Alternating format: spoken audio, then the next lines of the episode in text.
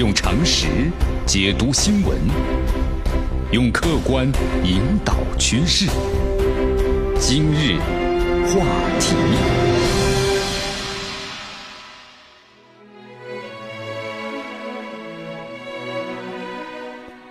好，欢迎来到今日话题。今天的今日话题，江南要和大家谈一谈呢，最近这个中东地区的一个局势啊。这两天我们看到了一则消息，对吧？从六月五号开始，然后呢，巴林、沙特、阿联酋、埃及四国几乎在同一时间宣布和卡塔尔呢，就是断绝外交关系了。那么接后呢，呃，接着就是也门和阿马尔代夫也加入了断交的阵营。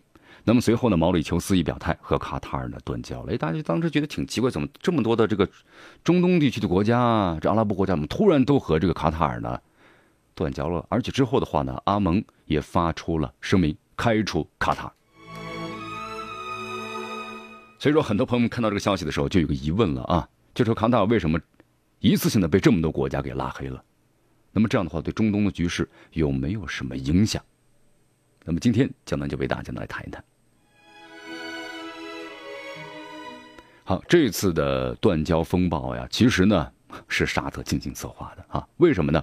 因为在沙特看来呀，卡塔尔就是一个呢特洛伊木马，特洛伊木马，江南就不用再做过多的解释，大家都知道。一个伊朗的安插在阿拉伯世界的特洛伊木马啊，所以说你看啊，现在呢，所有的这个阿拉伯国家呢，断交之后，你看，卡塔尔呢，它是一个三面临海的国家，主要的物品呢都靠这个进口，而是主要靠沙特。但是现在呢，被断交之后呢，你看一下子民众都进行了抢购风，啊，囤囤积的食品，还有这个物品等等，呃，但是现在的话呢，刚才我们谈到消息了，伊朗完全支持他，而且呢，伊朗呢也准备了相应的物品，然后呢。进行这个输送，十二小时之内。这沙特为什么要把这个卡塔尔称作是特洛伊木马呢？因为卡塔尔啊，他有一个想法啊。这卡塔尔呢，其实它生产的主要是这个，它的石油啊，其实在整个阿拉伯国家当中啊，占的量呢不多啊，其实是挺小的，所以说影响不是很大。这个卡塔尔呢，他想取代沙特啊。刚才就是我们不是谈到了一个。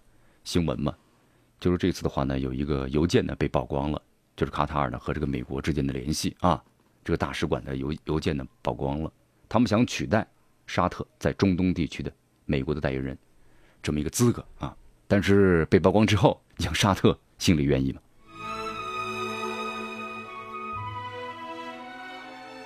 呃，卡塔尔呢想在伊朗和沙特之间扮演一个第三方的角色啊，那么这样的话呢就不被。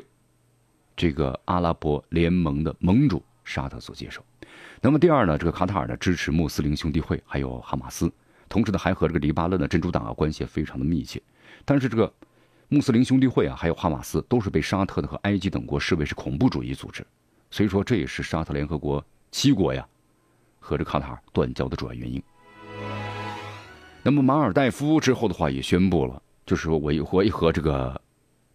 卡塔尔的断交了，因为呢，他要跟着老大哥走，就沙特说什么，他就要跟着走。沙特是马尔代夫最重要的外援国。一六年一月份的时候呢，沙特和伊朗断交，马尔代夫呢跟着断交。所以说，马尔代夫把沙特视为地区的领导者，就他说什么，我就跟着怎么做。那么这次沙特主导的多国跟卡塔尔断交啊，从国家的层面上来看，有三个层次。第一个层次就是海合会，这个海合会啊，它全称就是海湾的阿拉伯国家联合委员会。那么现在有沙特、阿联酋、巴林。那么第二个层次呢是阿盟，就阿拉伯国家联盟，也门和利比亚。第三个层次呢是伊斯兰国家。实际上马尔代夫呢就这个代表。所以说从这个选择来看呀，沙特实际上呢是三个层次上的都发力了。就说如果这三个圈儿合在一起，就是内圈，对吧？海合会是内圈，阿拉伯是一个圈儿，再往外呢是伊斯兰合作组织这个圈儿。那么这是沙特呢精心安排的。也显示出了，就是海合会、阿盟、阿拉伯世界乃至伊斯兰世界的地位，就是显示了，就是沙特在他们的地位。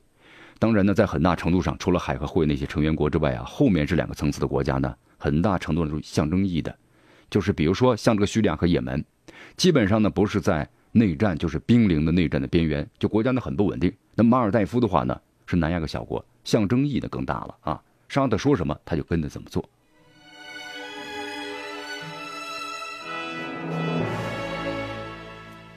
呃，其实呢，在二零一四年的时候啊，沙特、阿联酋还有巴林三国就曾以类似理由呢，就卡塔尔召回过大使。那么之后，经过科威特和阿曼的调解，因为科威特和阿曼呢，对沙特的话呢，只听一半，他不是呢全部拥护的，所以他属于相当于是中立。那么这样中立的国家呢，经常是作为一个什么呢？调解大使啊。所以说，一四年曾经发生过这样的事情，然后呢，经过调解之后呢，解决了。那么这次事件比上次更为严重。所以说，可能科威特和阿曼呢，这两个中立国呢，还会来进行协调，但协调之后管不管用呢？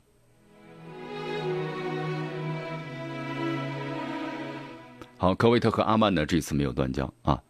其实他们本身呢，有他们的一个特色的外交，就这两个国家呀，就是在海合会中的地位呢，相对超然的。说他呢，不听谁的，属于是墙头草，属于这样的一种感觉啊。两边都可以合作，就是好好人。所以说呢。别人不看他的脸色啊，他呢也不去看别人的脸色，基本上呢保持这个中立或者就是沉默。所以说他们这样的国家呢就很适合当这个中间的调解人了。呃，当然从另外角度考虑啊，现在看来沙特的做法呢也是值得寻味的。尽管现在阿盟层面的话呢，你看把卡塔尔开除了，但是海合会啊他没有动这个权限。那么其实我们就看出来一点，沙特呢是想留这个活口。就是不是那一棒子打死，因为像阿盟呢是比较松散的国际组织，如果比如说叙利亚都被开除了啊，因此就说在阿盟呢开除卡塔尔象征意义的，可能经过调解之后呢还是能回来。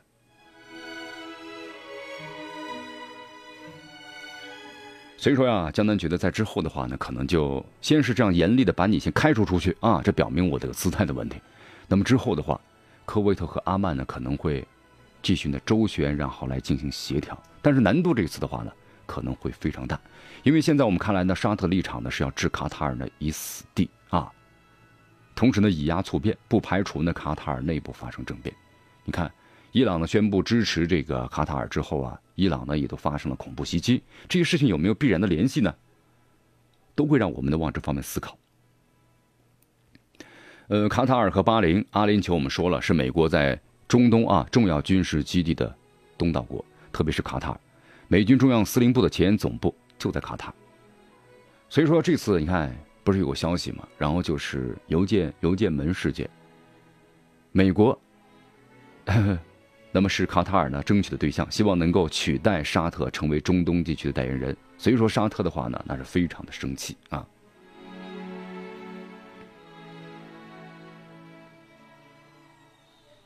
呃，现在的话呢，美国在中东的话呢是采取的缓和的趋势，促进双边的协调，不会呢太偏向于沙特。呃，因为偏向于沙特的话呢，可能会把卡塔尔推向这个伊朗。但是现在的话呢，伊朗已经向卡塔尔呢是张开了怀抱。所以说现在的话呢，美国也不希望呢这个海合会呢乱套了，整个中东地区呢发生一个变化，因此美国可能会做一定的。协调工作，所以说这次断交事件啊，对动荡不安的中东局势到底有没有深远的影响呢？肯定会有影响的。你看啊，咱们此前呢有过这么一个新闻，就是一六年沙特呢和伊朗断交，呃，这次那次的事件的话呢，中东地区的权力就两块，一个是什叶派代表的伊朗呢和逊尼派代表的沙特。那么如今呢，以沙特为代表的逊尼派的内部呀又分裂了。沙特自己呢拉一帮兄弟组成了一个阵营，卡塔尔呢、科威特、土耳其可能是另外一个阵营，对吧？那么第三个阵营呢，就是沉默，不说话，保持中立。所以说，第一个影响呢，就是中东局势由单纯的什叶派和逊尼派的矛盾，可能会演变成呢什叶派和逊尼派，包括逊尼派内部分裂的双重矛盾，而且呢两极变成多极了。呃，然后就是卡塔尔呢和沙特内部呢斗争会进一步的激化。针对此事的话，两国内部呢有一些不同的声音。卡塔尔呢和这个沙特内部的权力啊，肯定会进一步激化，甚至公开化，而且沙特国家形象呢受到负面影响。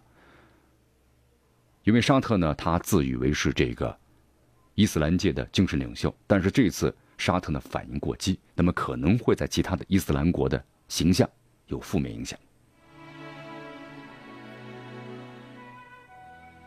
好，同时本次事件的话呢，对阿拉伯国家联盟啊和海合会的影响呢是致命的。此前叙利亚呢，就是被开除，如今又把卡塔尔开除，那么阿盟如今呢已经是分裂了，可能再往下走的话呢就是碎片化了。而原本团结的海合会呢，也在走向碎片化。所以说，在中东啊这个区域的话呢，可能就会陷入一个什么呢？一个陷阱，人人自危，互不信任，时刻担心自己的政权呢可能会被颠覆。所以说，在这种情况之下呀，你看中东地区的合作可能会更加的艰难，发生的潜在的冲突的风险呢会更大了。所以说，在这种情况之下，你看西方大国，尤其是美国，可能会成为呢真正的受益者，重新受到其他国家的欢迎，成为呢被拉拢的对象。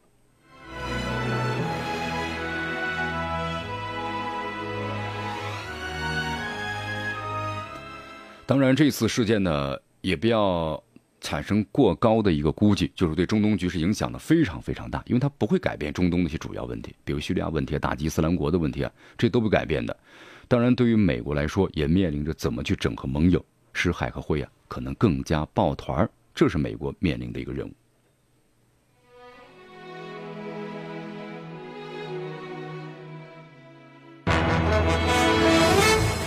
用常识解读新闻，用客观引导趋势。今日话题。